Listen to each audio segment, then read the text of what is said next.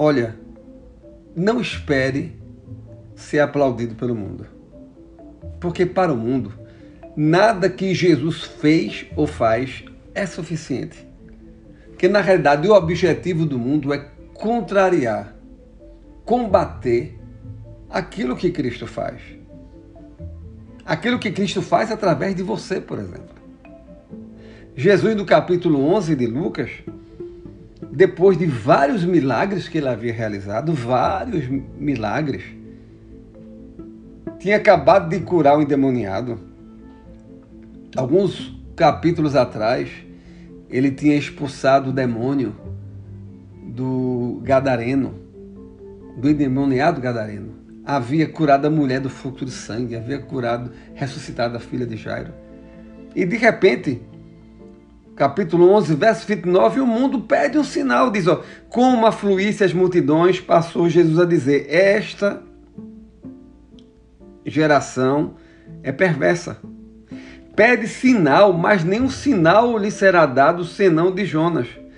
Porque assim como Jonas foi sinal para os ninivitas, o filho do homem o será para esta geração.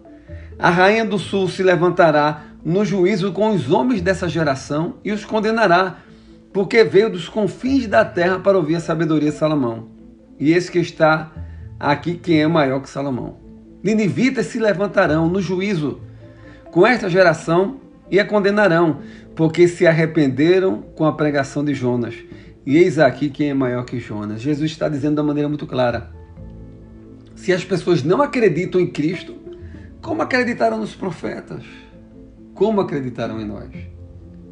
Primeiro ensinamento: não estamos aqui para sermos aceitos pelas pessoas.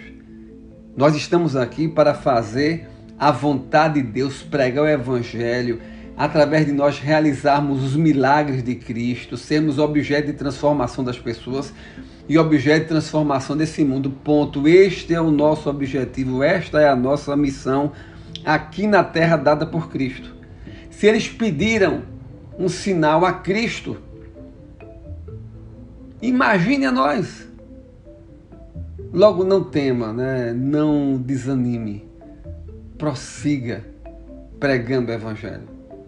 Não temos a obrigação de dar nenhum sinal. Jesus disse: Olha, o sinal foi dado.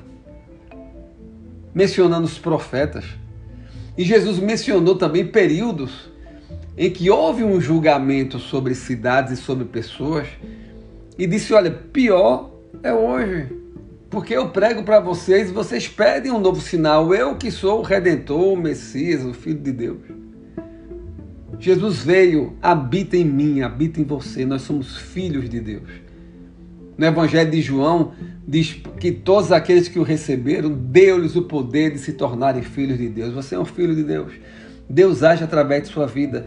Logo, não existe sinal a ser demonstrado ao mundo. O sinal já veio, que é Jesus. E hoje, esse sinal esse Cristo se manifesta libertando. Se a pessoa hoje aceitá-lo em seu coração, recebê-lo em seu coração, tem a vida transformada e o milagre é feito hoje. Logo, olha, não, não se preocupe se o mundo não lhe aceita. Deus está contigo. E a obra que ele estabeleceu para realizar na sua vida vai se cumprir. Este é o sinal. Deus está contigo não tema, prossiga, e certamente ele haverá de completar a obra na tua vida. O mundo pode se levantar com seus questionamentos, com suas dúvidas. Não tema. Cristo está contigo e é Ele que honra a tua palavra e os teus atos. Que Deus te abençoe.